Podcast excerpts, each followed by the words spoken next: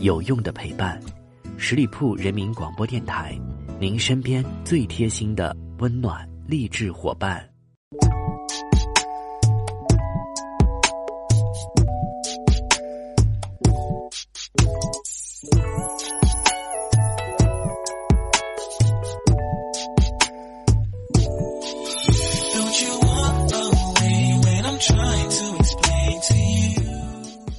各位亲爱的耳朵们，欢迎你们继续在这个时间段里锁定十里铺人民广播电台的精彩节目。现在来到的是出发吧，好奇心，我是你们的老朋友晶晶。在这个你与太阳之间只差一把自然的骄阳似火的三伏天里面，打败我们的不是天真，而是天真热。而这个夏季里，让我们燥热的不只是这样的桑拿天，还有飞速旋转的电表。话说，在这样一个用电高峰期里面，也可能我们真的想要节省，但是毕竟我们的命都是空调给的，所以看着飞速旋转的电表，真的是让人着急上火，却又不知道该如何是好。所以我决定今天的节目里面就跟朋友们一起来分享一下夏天用电的误区。听完这期节目，你就会发现省电原来也是有秘诀的。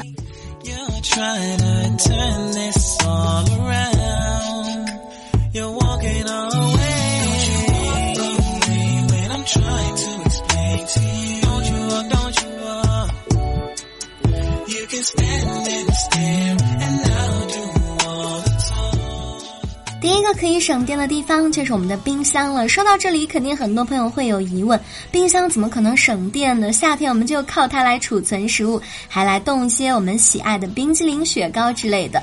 而且我敢打赌，绝大多数人都有习惯把冰箱放在厨房里面，毕竟瓜果蔬菜都是随吃随做的嘛。但是厨房相对温度会过高一些，这样会增加冰箱的一个耗电量，应该尽量放在背阴处，避免阳光直射。同时呢，注意别和烤箱、电视、微波炉这些热乎乎的家电挨得太近。那夏天的时候呢，你是不是也很喜欢开开关关冰箱门，恨不得打开冰箱门透透凉气呢？冰箱可能就是这样被你累到了。那每次开门后呢，压缩机都要重新的启动，恢复温度。如果以每次开门时间半分钟至一分钟计算算的话，箱内的温度恢复到原状，压缩机就要工作五秒钟，耗电零点零零八千瓦。那有的朋友就说了，冰箱冰箱肯定是要温度低低的嘛，里面冰冰的才最好啊。其实不是这样的，那温度过低呢，不仅耗电，而且保鲜效果差。在上下时节，电冰箱的冷藏室温度较适宜的为五度，比定为八度每月多耗电十几千瓦时，那一般食物保鲜效果呢，八到十度最佳了。冷冻室的温度呢，十四摄氏度要比十八摄氏度要省电百分之二左右哦。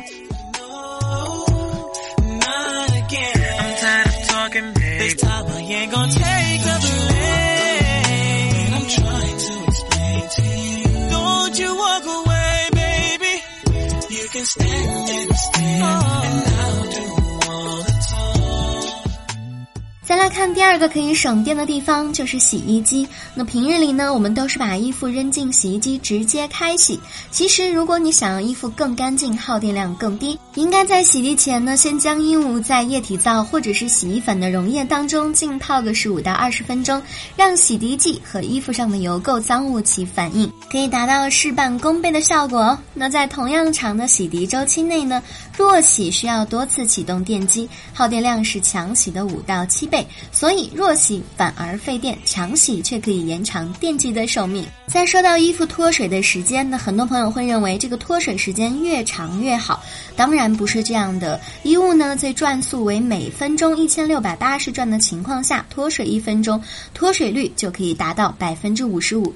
因此，洗衣后脱水两分钟之内就完全足够了。在洗衣服的时候呢，有的朋友会认为，如果一次洗太多的话，洗衣菌真的会承受不起的，所以还是分两次来洗吧。其实完全不是这样的，你真的不用心疼机器的，那肚子里面满满的它更能够超常发挥。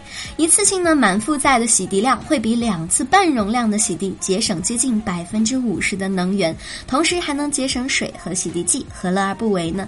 而且你在洗涤前使用去污剂的话，可以适当的降低洗涤时对水温的。要求用六十摄氏度的洗涤，比用九十摄氏度的洗涤衣物会节省高达百分之五十的能源呢。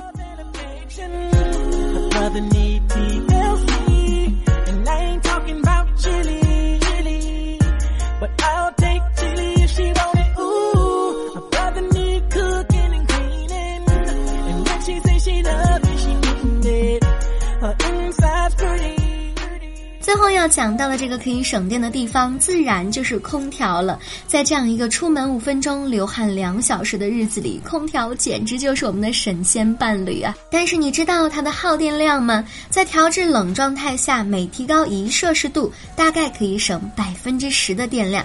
其实夏天呢，不需要把空调调得太低了，二十五到二十七摄氏度之间，既降温又省电，还能减低感冒的几率。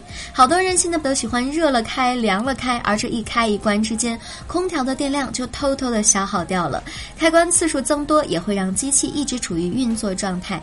毕竟开机的时候，启动时产生的五百到一千瓦的高额电压，会更加的耗电一些，电表当然蹭蹭蹭的往前冲了。其实空调也是没有必要开一整夜的。如果你是早上七八点起床的话，只要你的房间不会升温太快，定时到四五点，然后用余温来让室内凉快也是可以的。听了这么多，让我们从现在开始做起这个夏天里的省电小能手吧，让我们这个夏天过得既凉快舒服，还可以更加的经济适用。好了，以上就是今天节目的全部内容，感谢朋友们的聆听。如果你对节目有什么好的一些建议，欢迎在下方留言，我看到的话呢也会及时的。回复大家，同时还是要温馨的提示大家，可以继续来关注我们十里铺人民广播电台的微信公众号，每一天都会有精彩的内容分享给大家。好了，我们下个周五再会吧，周末愉快，拜拜。